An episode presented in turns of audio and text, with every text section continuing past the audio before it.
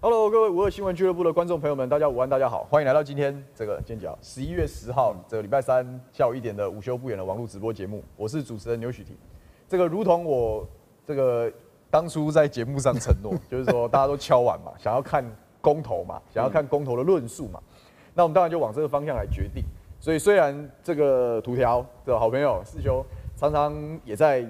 也在这个有时候是午休不远，是下班不远，对，有有都有都有固定节目哦。但我们今天就决定还是要来，来玩一玩一个形式。嗯，就这个这个男人，这个男人真的是非常疯狂。你知道他跟我讲什么吗？他说，要不然这样啦，我今天来当环团啦，对，我今天来当反核方啦。那不然我们来我们来我们来模拟一下，也为未来的这个公投辩论做热身。他没事，我紧张的要死。我每天就省预算，在那边搞搞东点，然后还要串联看公投活动怎么办？我累得半死。你你你不要你不要看不起环团，你的意思好像说反方是不用准备的，是不是？不是，你都平常在搞这个东西嘛，对不对？知己知彼嘛，就搞得我压力很大。所以说，除了今天节目开始的时候，请大家帮忙分享之外，哈，帮忙分享完，我要请我们的观众朋友哈，请我们一起来做正方。我刚刚一开始我就先过啊，好。待会我们会轮流啦，大概几分钟的时间就轮流表述意见，就有一点模拟这个正式公投的这个这个辩论会的形式。然后他就是他是今天的反核代表黄世修，史上第一招。你有看过反核的黄世修吗？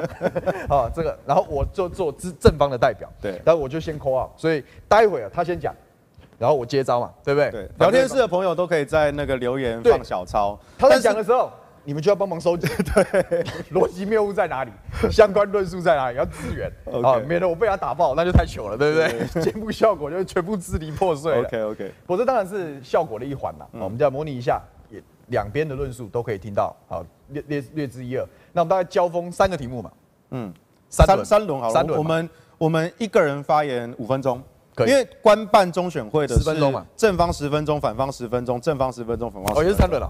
他们是两轮，两轮，对，哦、就是十十十十，然后 total 四十，然后加头尾，大概一个小时以内。嗯，那我觉得十分钟太长了，太太单调了，所以我就会想要讨论说，我们今天一个人五分钟啊，然后节奏快一点，然后我们总共总共三轮嘛，所以这样起来五乘二乘三，三十分钟。对，然后我们头尾，我们最后再留一点时间，然后我们来讲评这一次的辩论或是之后的公投，互相补充？互相补充，然后顺便分析一下接下来公投各方的有的没的，就可以从后半段，好不好？好，所以。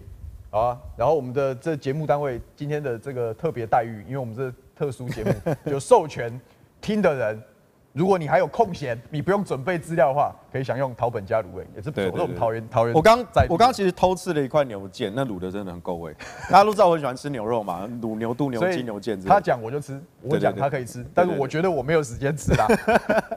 好了，那就话不多说了，我们就开始啊。好，那谁先？当然是你先啦！哎，官办的是正方先哎，没关系，我们就反方先。好好，我先。反正我们今天是全部是倒过来的角色。OK OK，好好好，这样我才有时间做功课啊！怕死了，你知道吗？只要时间偷吃偷吃卤味和偷喝豆浆。好，那制作人吗？帮我计时五分钟，然后你大概在四分钟的时候呢，你就比个手势，好，然后五分钟的时候你比个叉，然后我就要自动下台。OK，好，那你做个手势，我们开始。好，各位好，我是今天的反方代表黄世修，我今天代表反对核四重启。啊，首先要提醒大家的是，十二月十八日的这场公投是决定全国命运的一个公投。核电在台湾争议非常的多，反核运动在台湾已经有了三十年的历史，打从一九八六年车诺比核灾以来，全球就陷入了核能的恐慌，我们都担心。核灾会不会明天就发生在我们的家园？当然，我们知道台湾有三座已经在运转的核电厂，还有一座正在新建，但是新建了几十年都没有办法启动的核四厂。我们真的非常担心这些核电厂在台湾的地震带上，如果有一天发生了核灾，会不会像车诺比那个样子，造成全球的恐慌，还有欧洲的伤亡？尤其到了二零一一年的时候，日本福岛发生了核灾，这震惊了全世界。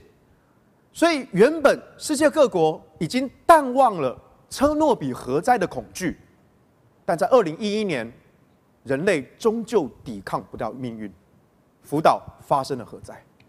所以全球的核工业都停了下来。他们发现，我们总是有想不到的意外会发生。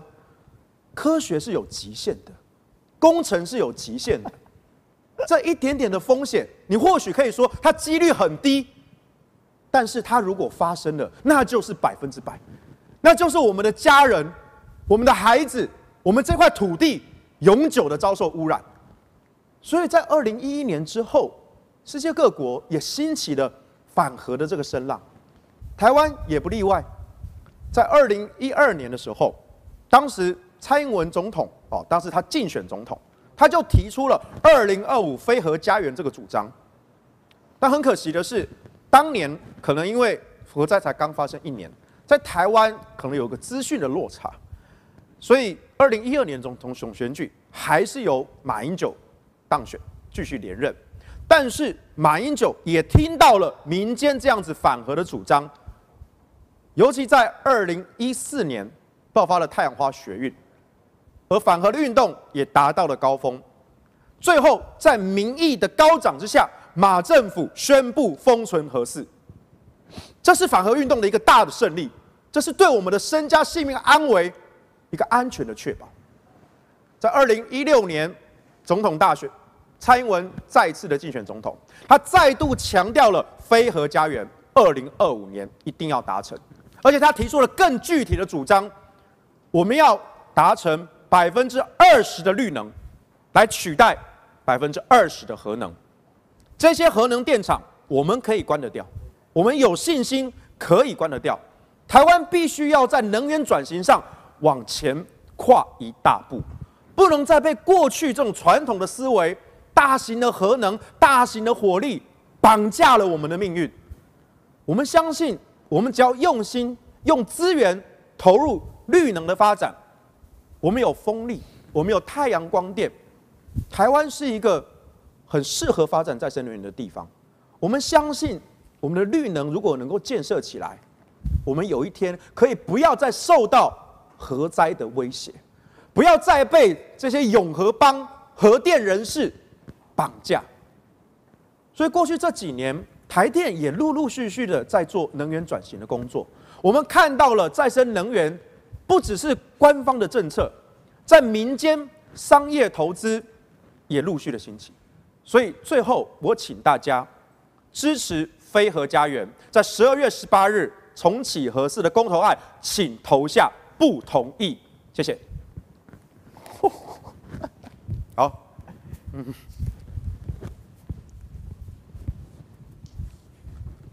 谢谢反核方的代表黄思修先生。我今天作为支持重启核四公投正方代表，桃园市议员刘许婷，以下在这边跟大家说出说明。刚刚我们反核方代表讲的慷慨激昂，言之凿凿，讲，但是开头设设定这个题目就是有问题。他一开始就提核能是被恐惧的，是被害怕的，这恰恰是我们这一次要面对重启核四公投的时候，大家真正应该深切探讨的点。刚刚提了车诺比的核灾，提了福岛的核灾。先讲车诺比，数十年前老旧电厂，数十年前的技术，还在一个相对威权封闭的体制之下的管理不善，出现这样子的灾害，这是人类历史的悲剧。福岛的福岛的核灾当然有天灾的因素，但是根据日本东电事后的调查报告纷纷显示，人为因素。未能在灾害判定的时候做出最断然、最快速的处分，才是福岛核灾蔓延的原因。事实上，也有非常多的资料证明，这个福岛核灾真正因为核辐射、核泄漏导致什么基因病变。事实上，我我是很好很好奇，到底有多少案例，多么严重，跟过去的核灾比起来，是什么样的比较基准？如果这些东西都没有办法讲清楚，我们当然可以用每一次的灾害、每一次的这个疏失无限放大。煽动恐惧。今天大家面对核能是否应该被台湾被理性的讨论、理性的使用，我们面对的最大的敌人，也面对的最大的障碍，恰恰是人民的恐惧。但是时代在进步啊，不只是核能的技术在进步啊，我们的民主发展也在进步啊，我们的人民的素质在进步啊，教育品质通通都在提升。我们难道没有更科学、更理性的角度跟这样的精神来开放面对这样的事吗？如果我们要避免福岛核灾的再次发生，我们当然可以针对核四未来重启之后的安全配套措施、灾害应变措施，做出最断然、最严格、最强烈的措施。就算地震或者是怎么样，灾害没有很大，可以用快速的方式做封存、做封炉，应变措施是可以被讨论，也应该被讨论的。但是过去这段时间，就是因为有大量的煽动、恐惧以及民粹的因素在里面，以至于把人民情绪推到最前面，所以一概大家把头埋到土里，不愿意面对技术，不愿意面对科学，不愿意面对辩证这一件事情。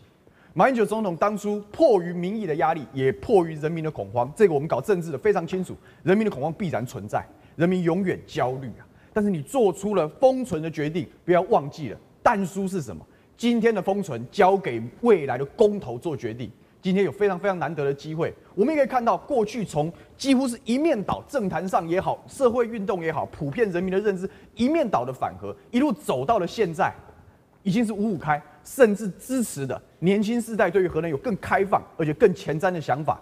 我们是可以看到这样社会变化的趋势的。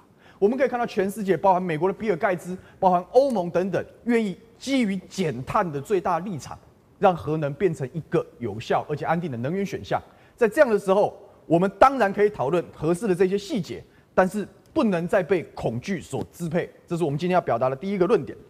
第二，这一场公民投票是有绝对的正当性，正当性在于哪里呢？二零一八年，我们其实已经办过公投，以核养绿这这项公投的压倒性胜利，包含在新北市，包含在反核的大本营宜兰县，都是以非常大的差距过关的。这个表示民心思变，我们不可以用过去的经验绑架未来的台湾。这个题目必须被讨论，必须被辩证，而不是因为恐惧，大家头多，大家把头埋在土里，拒绝面对，拒绝讨论这些执行上的细节。我认为这是不对的。最后要讲，民进党的二零二五非核家园，它的绿能政策，希望以绿代核啊。但是我从我的家乡桃园呐，二零一九年我们在议会质询，桃园的达成率百分之三点九。二零二零再次质询百分之四点六，各位知道桃园市政府的回答是什么吗？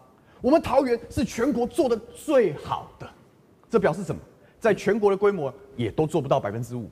如果桃园的百分之三点九、百分之四点六已经是全国最佳，那请问全国的绿能已经走到现在，我们离二零二五已经没有时间了，我们还能做了多少呢？最近的数据显示，装置总容量或许有十几趴，但实际上发电的总量堪堪百分之六。这里核电的缺口到底该怎么补？我们难道要继续制造空屋吗？我们难道要继续排碳吗？我们还要跟着国际的潮流背道而驰吗？以上是我的第一轮发言，谢谢大家。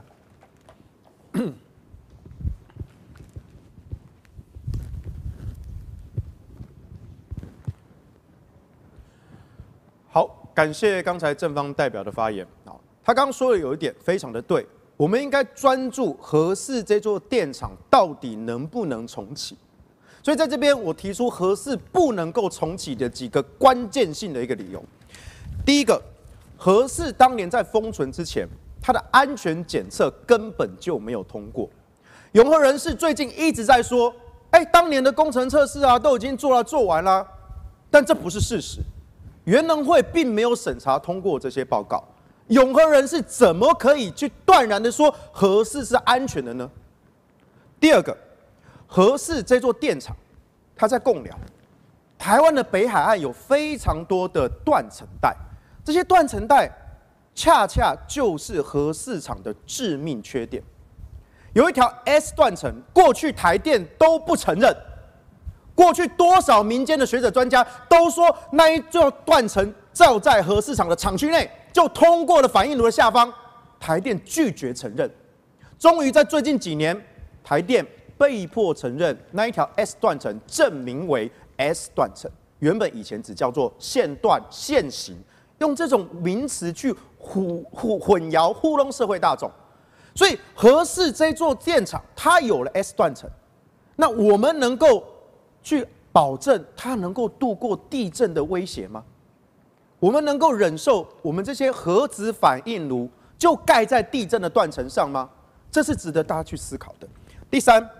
刚讲的何思颖说哦，试运转测试通过了，那二号机根本就没有完工。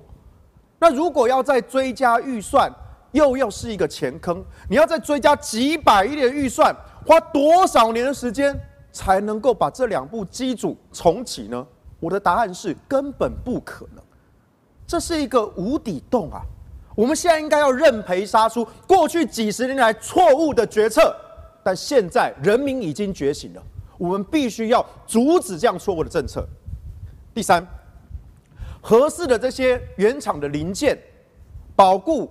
都已经到期了，甚至原厂已经倒闭了。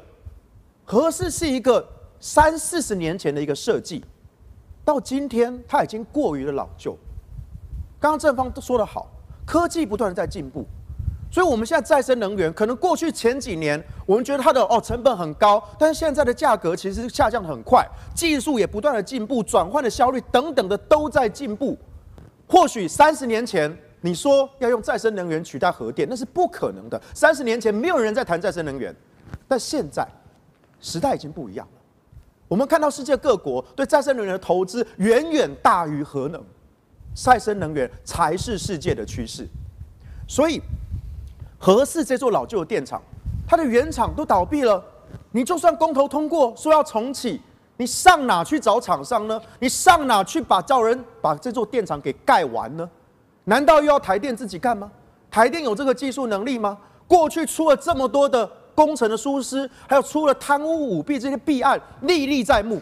你看新闻，看法院的判决书，都可以查得到。我们还能够相信他们盖出了这一座满满是问题的核四厂吗？还有核市场的建造已经在两年前的年底到期失效了。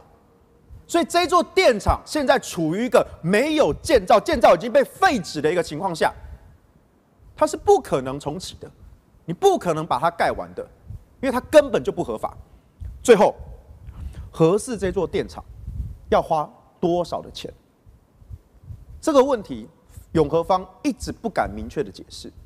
你们或许说啊，核四的发电成本一度电只有一块钱、两块钱，可是你们有算到核废料处理的问题吗？核废料放在台湾要永久的存放下去，放十万年，放一百万年吗？台湾的人民能够接受吗？新北市的市民能够接受吗？台东、宜兰、花东、中南部的选民，你们能够接受吗？我不接受。你们没有找到一个处理核废料的方法，就没有资格谈使用核电这件事情。人拉了屎，这个大便是要处理的，你不能够随地拉屎嘛。那现在这些政客、这些永和帮，就是把他们的大便往我们的家里丢，我们能够接受这样子过分的行为吗？所以最后我们再度强调，核灾是我们无法容忍的，核废料是我们无法接受的，核四这座电厂工程品质有问题，建造失效，原厂倒闭过期，又在地震带上，它不能重启，所以请大家。投不同意，谢谢。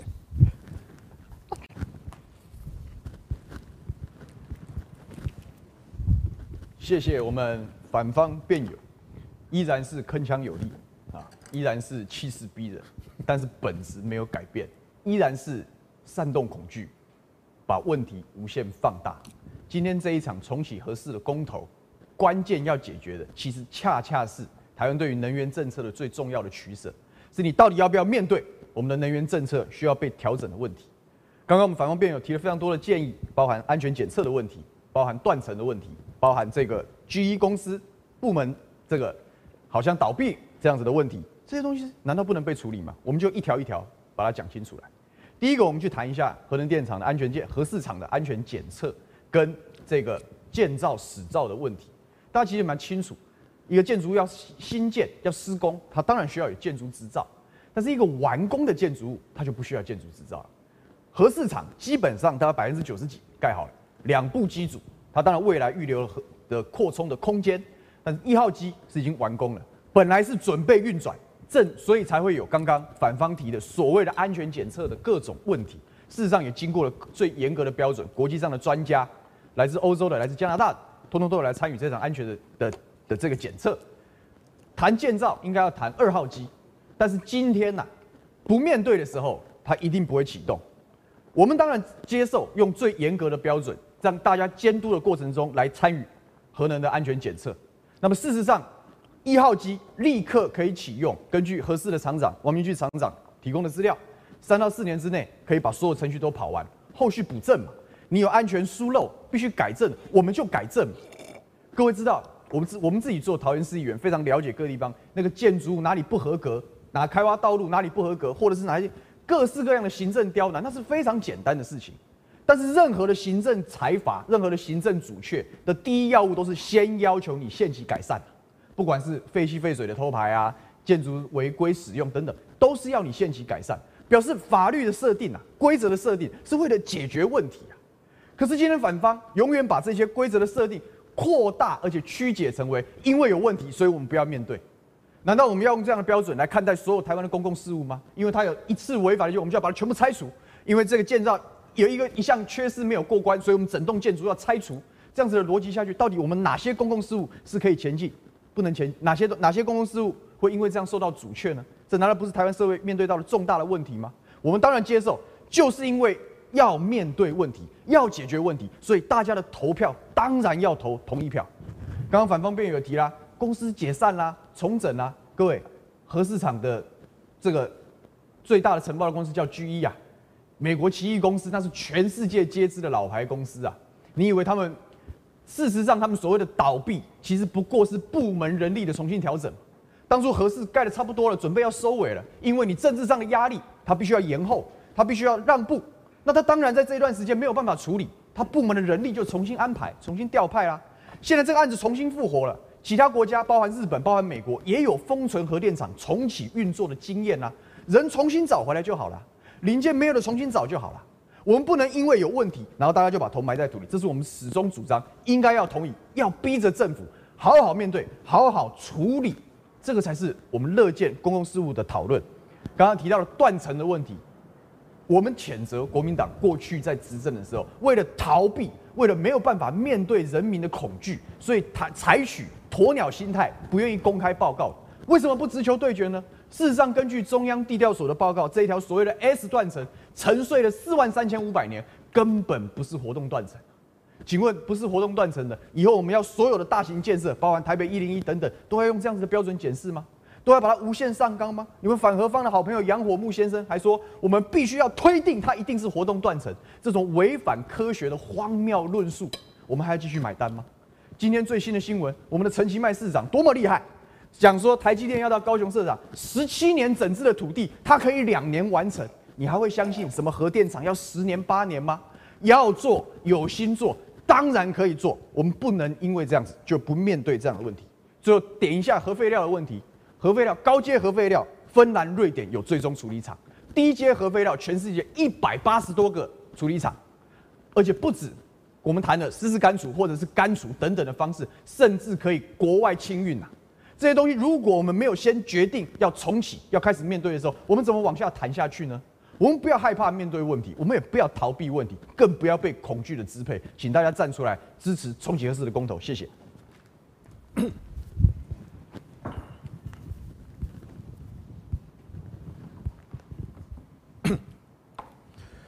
好，感谢刚才正方的代表。刚才正方代表提到了美国跟日本的例子，他们说美国现在继续在用核电，日本也重启核电，啊，欧洲哦，世界各国都有在使用核电这个经历。好，我们承认这个世界上有一些国家，他们持续的在使用核电，他们无法摆脱核电的这种束缚。可是台湾是一个独特的地方，这些欧洲的国家、美国大部分的区域。他们有像台湾在这么多的地震带断层上吗？全世界大概没有任何一个地方像台湾一样地狭人稠、人口密集、地震断层又多。台湾确实是一个命运多舛的一个小岛。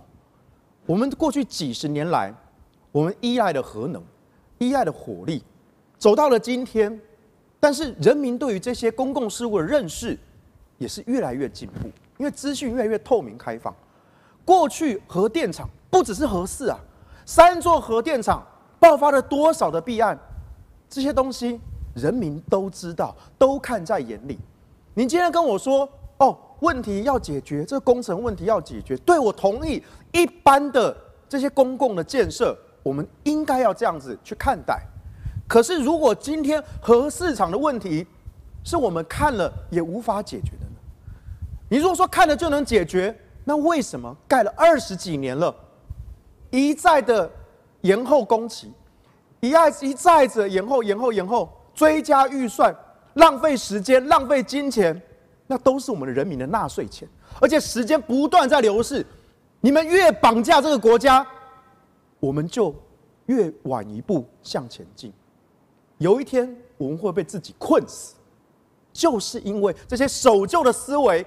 一直在拘泥那一些明明已经看了证据都拿出来了，我就是告诉你不安全，他就是没有办法完工。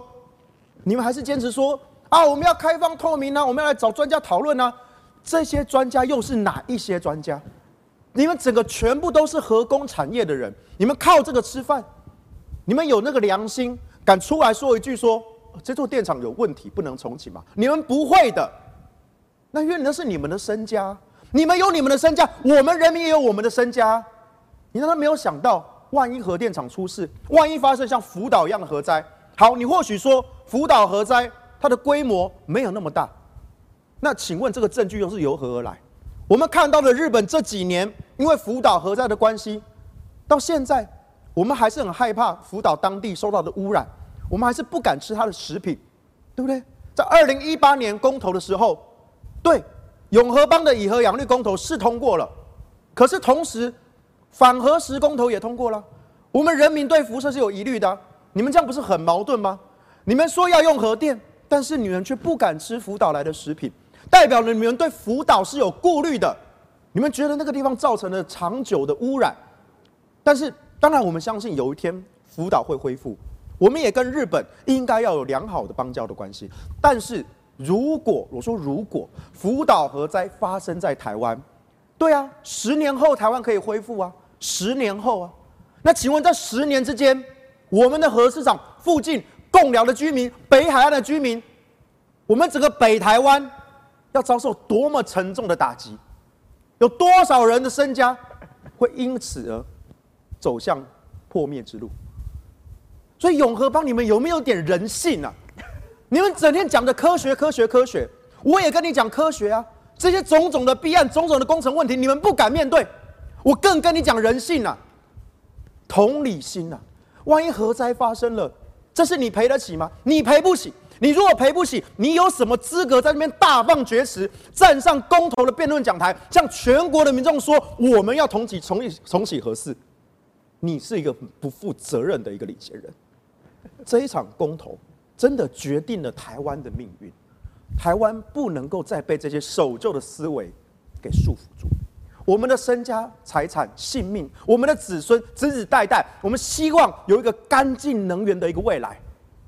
风力、太阳能、地质能、海洋能，种种的再生能源才是国际的趋势，而不是现在已经在慢慢走向下坡的核能电厂。我们必须要向前进。我们必须要向前进，我们不能够再被这些核工帮永和人士给绑架、给拖累了。不要在他们的话术给欺骗、给蒙骗了。这些东西都可以去查。我们希望在公投之前，民众可以了解到所有工程的弊案、疏失、核灾、核废的问题，最后在十二月十八日投下不同意。谢谢。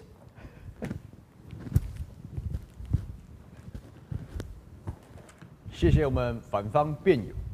当然，我们都非常清楚，面对一场人民即将决定的重大公民投票，支持核电的方一向主张科学、理性、务实，一向主张面对问题解决问题，这恰恰是反对方最大的软肋，因为他没有办法经不起这个科学的辩论，他必须无限上纲，把所有的事情都推定是最严重。刚我讲我们反核的好朋友杨火木先生讲说，你必须推定这个断层是活的，这本身是非常荒谬的行为。事实上，核电厂谈地震，台湾确实是身处在地震带。难道这些当初在设计的人都没有想到这件事吗？当然有嘛！我桃园也有中油炼油厂啊，它会盖在地震带上吗？当然不会。就算大家对政府对政府的执行有种种的不信任，也不应该无限上纲的推定到所有事情上。认真做事的人很多，只是没有被看到。且不要因为这样子的恐惧啊，让这一群认真做事的人蒙受不白之冤呐。我们的反核方一向喜欢把支持的人打成永和帮，核工帮、台电帮。但请问，这一段时间这么长久以来的辩论、吵架，有多少证据？有多少基证显示这些人收钱办事了吗？还是这些人只是秉于自己的理念，就如同反核的朋友秉持自己的理念一样，把事情讲交代清楚而已呢？如果没有具体的证据证明他们在为哪些特定的人士服务，那为什么你可以这样随便泼脏水呢？那是不是我们要讲说，这些现在主张反核的人收了绿能公司的钱？现在我们有这么多的绿能蟑螂，这么多各式各样的案件，我们也可以这样泼脏水吗？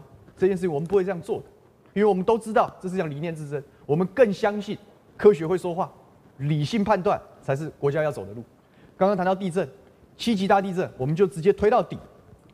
核电厂、核市场只要超过零点二 G 啊，这样子的地地底地壳的能量释放，它会自动停机。我们也接受在到时候安全配套的考量的时候。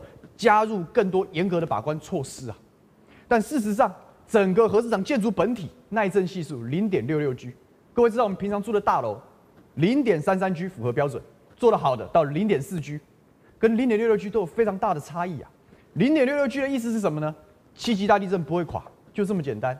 刚刚讲共寮相亲，讲这个周边的相亲非常好，但当发生足以摧毁核四电厂的疯狂大地震的时候，我们难道不应该担心啊？整个台北盆地满目疮痍吗？我们难道不应该担心翡翠水库的崩塌吗？我们难道不应该担心台北一零一的倒塌吗？真的出现这样子的事情，那是谁也没有办法解决的。但是我们不能因为谁也没有办法解决，然后大家就就此我们就放弃所有的公共建设，那我们以后一栋房子都不能盖啊！因为谁知道会不会发生九级或者是甚至更大的地震呢？没有这样子情绪勒索，没有这样子无限上纲的绑架。刚刚我们的反方也讲到了，福岛食品你要怎么处理呢？你该怎么解释莱猪呢？等等，我必须要讲另外一个点呐、啊。福岛食品跟莱猪是标准的政治贸易谈判的题目啊。国内的反对可以为我们的外交人员、为我们的谈判专家争取更多筹码。我们的反对是为国家的未来、为所有人民的利益在努力呀、你怎么可以这样子一这个一语带过，就认为这个化约这样的？我们出发点都要为台湾的人民着想，我们都要为国民的利益着想。在这个地方反对的越大声，其实对台湾是越有利的。但是核能电厂，如果你要因为这样的东西，你要无限上纲的去反对的时候，事实上它就造成困境啊。刚刚又嘴巴上又在讲干净能源，才讲了，我不是讲了执行率只有百分之五、百分之六吗？离你达标还有一大段距离，中间的缺口是什么呢？天然气吗？现在我们要破坏早教了，对不对？难道不会燃煤电厂？你真的觉得深澳电厂不会因为到时候紧急的需要又重新复活吗？这十几趴的缺口就是存在。如果我们不愿意调整心态，面对用便宜洁净的核能作为一个能源的选项的话，这火力发电牺牲的就是你的肺啊！我们接下来面对的是什么？是电价成本的全面拉抬啊！就算把核能的各式各样配套通通满打满算算进去，你平均下来，我们我们缴的电费不就是用来处理这件事吗？平均下来成本也远远低过于现在所谓的太阳光电或者是风电的趸趸购趸售的价格嘛。绿能一度电是六块七块，核能一度电是一块两块。接下来我们难道不会面对成本问题吗？我们难道不会面对缺电的问题吗？我们难道不会面对涨价的问题吗？我们难道不会面对空污的问题吗？现在大家疯狂的扩建天然气电厂，三阶、四阶、五阶，破坏环境就不讲了。未来如果我们真的发生了国安危机啊，出现了海峡被封锁等等各式各样的意外，仰赖进口的能源，如果源头断掉，马上没电，难道不是国安危机吗？同样的原料，天然气你要等，你要进口，你要有非常长的时间。核能是可以储放，可以用，即用，哎，即这个直接入入场就可以马上使用。这种便宜、简单、相对洁净，是欧欧盟讨论的最新定义。低碳的洁净能源，难道不应该成为选项之一吗？各位好朋友，我们应该要团结起来，让科学、让理性战胜政治操作跟恐惧。请大家支持重启核四公投，谢谢。好，辛苦了。你有你有先写稿子吗？我没有啊。你好了，那你比我厉害。你有写稿哦？没有，我做笔记。哦，你有做笔记？对啊，因为我后后发有优势嘛。也不一定啊，因为因为我先发的话，我可以设定整个框架。对对，就但是其实也还好，因为其实反方大概也就是我刚刚讲的这些问题。对，所以倒也没有说什么。因为如果说一其他的这些辩论或演讲的话，那这那先讲人，我先设一个框架，而且就是我用我故意用这样的气势逼迫你，你一定要照着我的问题去回答，这是先手的优势。但是因为这个议题，合适这个议题，因为台湾已经吵了很久了，嗯，所以呃也没有说分什么先后了，反正你终究要讨论这几个议题，所以我是觉得还好，对，对啊，所以。你的感想是什么？问一下他们啊，怎么样？看得过瘾吗？他也没写稿，我也没写稿啊。但是我觉得他准备还是比较多。先 先，他刚讲的概念是辩论的时候，先手人可以设定框架。对，就是我一定要在他讲了五分钟之内，对，要针对他的问题来回答。对。那我讲的后手的优势，恰恰是说你丢的问题嘛，我可以回，我可以回嘛。对。然后我讲最后一 part 的时候，我可以，对对对，把你没有讲到的东西，我可以。所以，所以这也是为什么官办的那个中选会辩论，其实对正方是很不利的，因为中选会的时间间隔更长，是十分钟、十分钟、十分钟、十分钟。那第四场哦，这个反反方讲的这十分钟，他可以尽情的造谣，他进行一个去煽动，但是正方没有回应的机会。对，哦，所以在尤其在一八年那个时候，我其实我自己觉得最刺激的一场是公视的有话好说，哦，就是公视公视有办一场官办的。然后有话好说的信聪哥，他有自办一场，然后那一场是我对蔡宗岳，然后我们三分钟一轮发言，很快，非常刺激，那真的是考临场反应，三分钟一轮，所以我就对，所以我非常非常喜欢那一场。那今年因为我刚好昨天晚上我又去公司有话好说。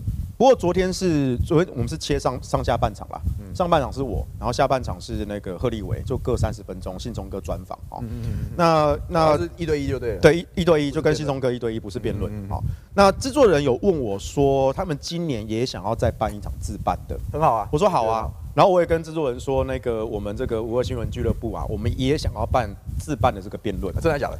真的是啊，我昨天我就跟跟赖姨在讲啊，是哦，对，然后我们就想说要找谁啊？那你反方要找人啊？对，因为我想说，我想说周周三我就跟你嘛，对不对？然后我就我还跟说我要当反方，这反挖坑给我跳。然后哎、欸，所以这个东西我要跟大家解释，我这边跟大家解释，你看哦，官办五场都是我出场，然后现在公司他打算再自再加自办一场，所以我至少就会打六场正方，对吧？对，好。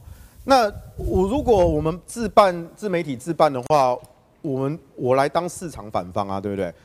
是这样吗？六六就是要这样六正四四反嘛，对不对？因为刚好我们合适的民调大概也是六比四啊，对不对？这样才公平嘛，对不对？嗯、黄世修打六场正方，六场反方，黄世修就代表了民意的比例啊。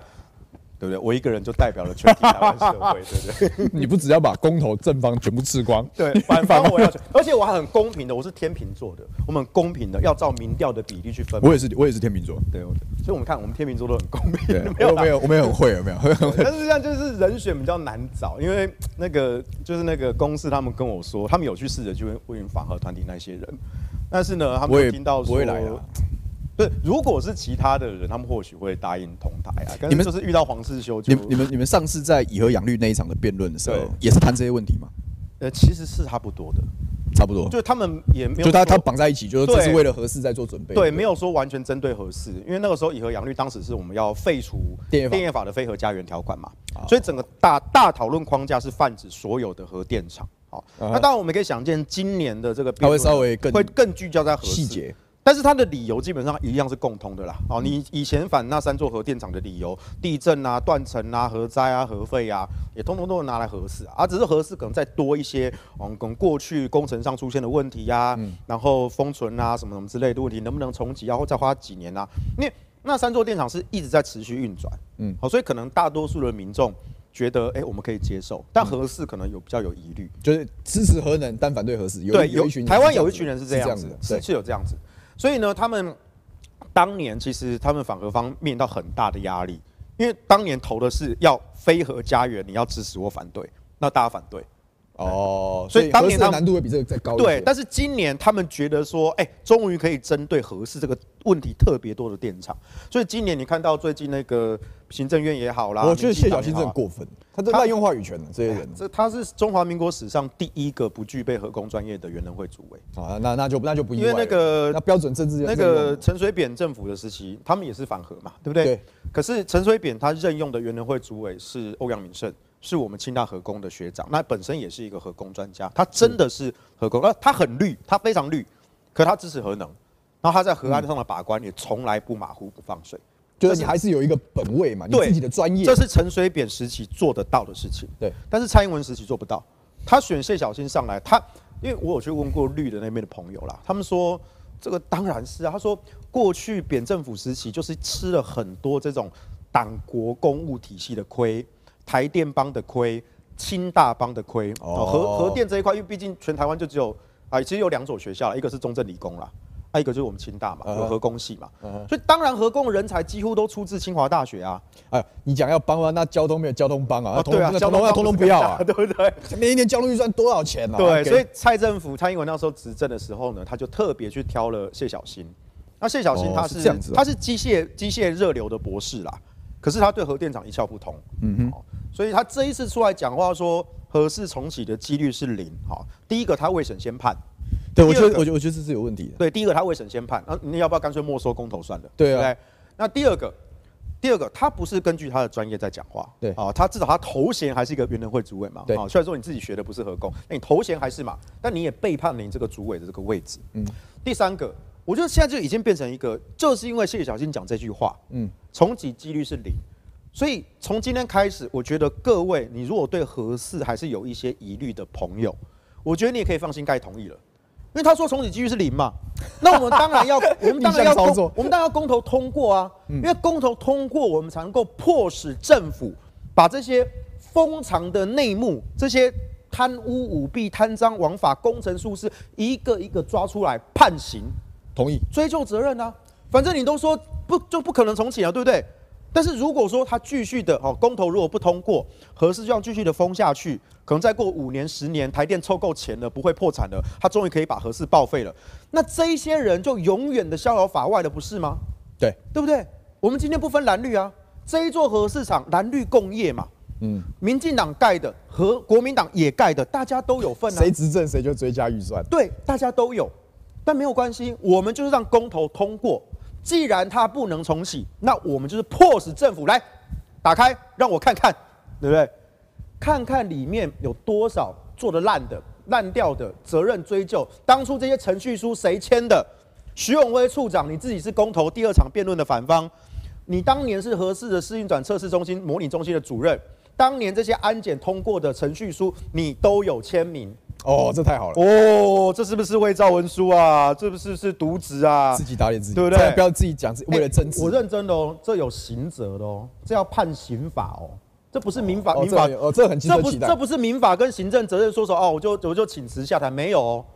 这要判刑法，这要可以抓去关的哦，是要判有期徒刑。我打断你一下，你知道我刚网友都在讲什么吗？对啊，都是我在讲的时候，你都在吃卤味。我刚刚看一下，发现 那不然你要我怎么样？那不然你要我怎么样？你真的吃了很多嘞，那家真的好吃啊！对，我要感谢一下我们的这个这个赞助商，叶配一下，是不是？业配一下，帮他置入一下，这叫做什么？桃本家。桃本家，桃本。你看，你看，我还要问，就代表我们没有事先瞧好。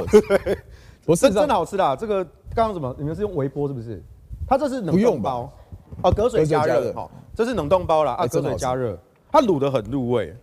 我上次拿到我办公室试吃，一，对，哎，这你们桃园的吗？对，我们桃园的。对，你们桃，你们在当地这家很有名，在你们桃园很有名吗？我是听到他们讲我才知道，但是吃了我觉得不错。对，这真的还蛮好吃，所以就嗯，感感感谢。哎，有人建议正方找朱学恒朱大，也也也也可以啊，对不对？哦，朱朱朱大最近超挺我的，对啊，就是要大家都要大家都要充实。不过我我平常心讲，我觉得现在哈。刚刚我们这样这样谈了一轮，正方反方角色扮演不说嘛，因为事实上你搞辩论啊，你要准备，你其实就是正方要看，反方也要看，对对对，你才有办法抓到对对手的。我没有到我没有到阿热刚那么严格啦，对，没有。那还有还有交互结辩，对不对？然后交互咨询。但不管怎么样，你面对一场这样子的的的的的场合的时候，你就是正反方知道都要看，所以你说你今天角色要随时调换都。这一秒钟的事情。对啊，对啊。其实真正的正规辩论比赛，不，事实上也是因为这样，我们在看的正反方资料都看嘛，所以大概我我我的观察是这样，就是说现在合合适这一题啦，核四这一题大概两边论述，我觉得，我觉得也大概稳固了啦。我觉得是因为这一些都是老生常谈了，都老生常谈。正方的理由其实我我也我也跟各位坦诚嘛，我们正方的理由也就那几个啊。对。那反方的理由也就那几个啊。那只是说，现在在公投的阶段，我们借由辩论这个机会，把这些观点啊，可能有些人知道，有些人不知道。那有些人知道的，可能只知道其中的一两项，不知道全部的。那我们还是希望说，透过公投这样子，不管他在联署的过程，还是最后的辩论，还是最后的投票，哦，中中间的过程就是一个公民社会去理解这些公共资讯的一个最好的一个机会。当然，我们承认很多人可能还是因为政治的意识形态而决定了你的立场。说到这个，我倒觉得事实上哦，因为刚像讲辩论的时候，我就讲了，那关键是情绪，关键是是长时间以来的一个认知啦。对，所以说我是觉得核能这一题在台湾是有一点点走向意识形态化，这样就它它变成。我必须要做这件事情，好像说我关心环境，我就必须要反核。这我我觉得甚至不止在台湾，恐怕在全世界都有。应该说上个世纪的国际的环团是几乎都反核的，但是对，但是进入到这个世纪这十年来变化的。对，国外的这些环保团体已经转向了，因为目标变减碳嘛。对，减碳、气候变迁，气候变迁才是人类穷尽方法都还不一定有把握解决处理的事情。那核灾核废，我们发现过去几年我们对福岛核灾的影响太高估了。那核废料的问题其实它可以解决，它的风险不会比其他的垃圾废弃物还要高。对了，所以。各国的环保团体已经渐渐在转向，那当然他们可能没有说直接转向说哦，那我就是支持核能，没有，但至少不反核了，不反核了，嗯、就用相对开放的心态。对，那这在台湾比较可惜的是，因为我们过去这些环保团体跟政治的结合太紧密了，哦，这是难免的事。对，那现在民进党执政之后呢，他们就整个都销声匿迹，或者甚至是变成政党的这个打手。你看，像这一次的，呃，我我这一案你也看到了嘛，五方虽然都正方都是我上嘛，嗯，但反方的。就是前两场是一个是经济部次长，一个是台电的核能处的处长，对不对？嗯、那后面三场蔡中岳、苗博雅、邱威杰这个瓜吉，这后面这三场也都是民进党的侧翼啊。嗯、所以我就跟我朋友开玩笑说，对我没有差，就是民进党官员乘以二，民进党侧翼乘以三。现在关键其实就是这样。我从这个这个核能这一题的辩论的这样子的。安排棒次安排，其实我已经蛮清楚，因为我们刚刚不是前面讲嘛，我说正反论述差不多，对，所以比的是宣传，对，他为什么要放苗博雅？他为什么要放邱威杰？对对，因为就是要有利于传播跟宣传，你就知道这政府多糟糕了，根本不该论理的时候不跟你论理，对，啊，该宣传就是宣传，所以各位啊，就我们今天看看直播的人很多，因为这题目有趣嘛，所以说。大家角色是很重要的，我们当然就对在野党是啊，满满肚子的怨气，对吧？搞不搞整合，对不对？还各唱各的调，哪有那样的事情呢？看看大家，我真的觉得自主公民是很重要的，这一股力量存在，而且它其实很多啦。我那天在跟桃园的记者聊天的时候，他还讲哦，我们这几张公投，我真的有去联署的，是重启合适，哦，相对年轻，我不要孩子吸空屋。是啊，其实这样子的人是很多的，而且是存在的。所以说，各位要发挥自己的影响力。对，我们刚刚在，我刚刚为什么要号召大家一起来当正方？就是你要先准备啊，你随时有可能在你身边遇到这样的人呐、啊，你随时有可能在网络上看到这样的乱七八糟的留言呐、啊，你有没有办法快速的组织起来，然后在舆论战场上要取得对峙啊？对，对方是五星级战舰呐，非常豪华的阵容跟金山银山跟你砸、啊，如果我们没有全部这个。每个单兵作战、精兵作战的能力，那很辛苦啊。其实为什么这几年哦，台湾的社会对核能的风风风呃观感这个氛围已经翻转。我们当然，我们不敢说我们尽到所有的功劳了，但是我觉得至少在网络社群上，我们做到一件事情。哦，那是极那是极有影响。其实真我们真正最珍贵的，并不是说我们这个什么核能留言终结者啊，或者是以核养绿公投这个粉砖什么的，不是。我们最珍贵的是，我们培养出了一群网络的社群。这个网络的社群，那真的是它是自主的，它不是专属于我们的。我们有自己的一个核能留言终结者聊天室的一个社团，对。但是除此之外，其他的没有加入我们核中的，甚至是没有听过我们核中的，他在这样这个渲染之下，他开始觉得说，哎，反核是一件很逊的事情，他已经退伍退流行了，嗯，对不对？而且反核就很就觉得很蠢，我现在都不太敢表态我是反核的，对不对？那个氛围带起来了，为什么？就是因为过去几年。只要有人造谣反核，我们是指名道姓的点出来，就直接站了，也没什么好客气。这个地方我就要提这个我非常尊敬的一位哈李敖大师啊，李敖大师有一句名言啊，就说我这个人的长处啊，就是我不但骂你王八蛋，我还证明你是王八蛋，对不对？我非常的佩服他。何中也是一样啊，我指名道姓的骂这一些人造谣，我管你是公民团体。我当时刚出来的时候，绿色公民行动联盟他整个傻眼啊。怎么会有民间的团体不去跟我们一起监督政府？怎么会有民间的团体来打脸我们民间团体？嗯、我说我谁管你民间跟官方啊？你造谣啊，造谣就该打啊。事归人归人，事归事嘛。为什么你为什么你挂一个公民团体的头衔，你就好像有个什么道德的护身符吗？对不对？而且你们自己才是跟民进党那么结合紧密在在一起，你们还有脸资格扣我们帽子说我们是国民党的？嗯，对不对？所以这几年下来，我们就指名道姓，我们每一次的破解谣言，我们不是要说服他。我们是要打脸给第三方看，让第三方觉得说，哦，对，反核的都站不住脚，反核论点都很蠢，都没有逻辑，都不理性，都不科学，那个氛围形成了。但是我们不会因此而自满，因为现在公投期间，民进党是撒几亿几亿的预算在做媒体的宣传，我们是没有办法跟他比的。但是我们不会绝望，因为在二零一八年我们就干过一招，我们透过这种口耳相传的方式，让各位也成为。自媒体也成为宣传的力量。我常说一句话哈，你们不要以为世修好像常有时候上上政论节目啊，或者是这样主持直播、主持广播什么的哦，好像我们算是网络名人哦之类的。其实啊，你跟你的家人朋友讲一句话，胜过黄世修在镁光灯前讲十场。没错了，为什么？就是这个意思了。为什么？在公投联署的时候，我们一直在宣导我们志工一个观念。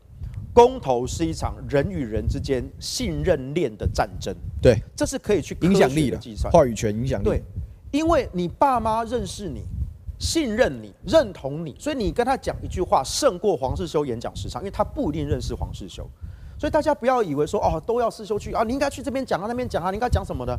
每个人都要自己，每个人从自己做起。你们的力量比世修还要大，而我需要每一个人的力量一起结合起来，我们才能对抗这个国家机器，去封锁媒体，去用预算去控制这些网红，去买广告。我们一定要突破这样的封锁。我们成功过一次，我们要再次实现第二次的奇迹，要靠各位。那当然我知道说，哎，平常大家看我们的直播，我曾在前几集直播的时候，我也不断的强调，你可以平常听小牛的，听我的哦，听其他人的，听了一个小时，对你认同何能，你支持何事重启何事，你都认同。但是今天我要你去跟其他人讲，我不要说陌生的路人，我就说你去跟你的亲戚朋友讲的时候，你不一定讲得出来。那那是那是有压力的事，但是有压力的事情，那是有压力的事。所以我也帮各位很贴心的准备了四个问题，四个危机。你不用背蔡主席的四个坚持，但是你一定要背世修帮你准备浓缩的这四个危机：对，这一定要缺电、涨价、空屋、国安。好，这四个八个字应该很好记，很好记。你这四个词记住了，而且你也要你的亲朋好友记住这四个危机，大家就知道怎么投票了。对，对不对？我没有逼你支持重启核四啊，我只是告诉你，现在台湾缺电，之后会涨价，然后现在又有空屋，还有国安的问题，那要不要重启核四？要不要盖三阶去毁坏早教？你自己决定，我没有强迫你，请你自己思考，自己选择，然后自己负责。这才是公民社会嘛，对不对？有关合适哈跟早教跟三阶的关系哈，这其实我是有做完整的研究。那这找机会，因为这是说来话长，嗯嗯，今天时间也差不多到了，所以我找机会我再来跟大家好好梳理梳理，让大家知道。但是刚刚世修讲的四个概念其实非常重要，因为它既简单又有穿透力，我简称简单暴力啊。对，缺电、涨价、空污。国安，对，这确实是大家都焦虑的事情啊。那我们也讲，我们稍微软软一点的去沟通的时候，大家压力不会那么大。就是说，重启核四只是一个重大的政治决策。因为事实上，我跟世修我们私底下在聊说这个公投的走向，跟大家正反攻防的时候，他讲，其实关键是所有全世界各地面对核能的问题都是政治问题，对，就是恐惧，就是缺乏沟通，大家没有没有没有心理准备去面对这些事情，对。但是我也非常相信，我说你你你害怕，你你你希望迟疑，你希望缓一缓，都很正常的人性。但是不代表我们要就此把头埋在土里，要永远不处理这个事。所以这次投票的意义是，我们就是要求政府，你就是要面对这件事情，你该沟通你就要去沟通，你该想办法你就要想办法，这样才是健康的公共事务。这也是为什么我是非常支持这个这一项公投的蛮重要的一个原因啊。好了，但是不管怎么样啊，我觉得今天的比较有趣的大概就是前半段，所以我们后半段进来的好朋友哈，如果你觉得想要看一下什么叫做反核版本的黄世修啊，请你拉到前半段，你可以去看。我们希望能够继续办这一系列下去啊。好，这样很好，这样。我们现在正在积极的寻找有勇气的正方，这样子。他们讲汉庭啊，把他拖过来。对我，我之之后我就去跟汉庭讲。他们要跟那个朱朱凯翔，朱啊朱凯翔，朱凯翔不错。朱凯翔，对不对？或朱学恒都可以。哎，我这样这样，把他全部都拉过来。我我觉得我至少要打到市场反方比较有趣嘛，对不对？好好。不过，难道你最后要我对一个人分上下两局，我们分开录？我一下子穿白衬衫，一下穿黑衬衫，然后正方反方全部正方反方。这样不行，这样不行，这样不行，这样这样你太糟了，调性太像，这样调性太像了嘛，对不对？这样不行，这样不行。好，拜托拜托。这个时间差不多了，感谢我们阿蔡的抖内说很精彩的辩论，叫世修跟小牛都要加油。还有玄父王说何氏重启加油，会场场收看土条狂电反方代表。罗小姐董内说，希望吸引年轻族群了解家乡重要的事，对，这是非常非常重要。那我呼吁我们好朋友们，这个除了看我们这有趣有趣之外，哈，这个接下来的这个不管是谁发动，在野党发动怎么样也好，你会找到自己的角色，支持的题目你就去声援，对，走出家门，多讲几句话，多说服几个人，那都是对于台湾这个讨论公共事务啊，跟公民投票那最具体的帮助了，好吧？那今天时间差不多了，那我们的节目就进行到这边喽。我们礼拜五啊再找时间跟大家聊聊别的题目喽。那今天节目到这这边，今天下午是几点？历史课是几点？那也要记得今天下午五点半有我们的历史课会客室啊，希望大家继续支持五二新闻俱乐部，大家一起踊跃来收看。那今天节目就到这边喽，这祝福大家有个美好的小周末。我是牛煦庭，我是黄世修，拜拜，拜拜。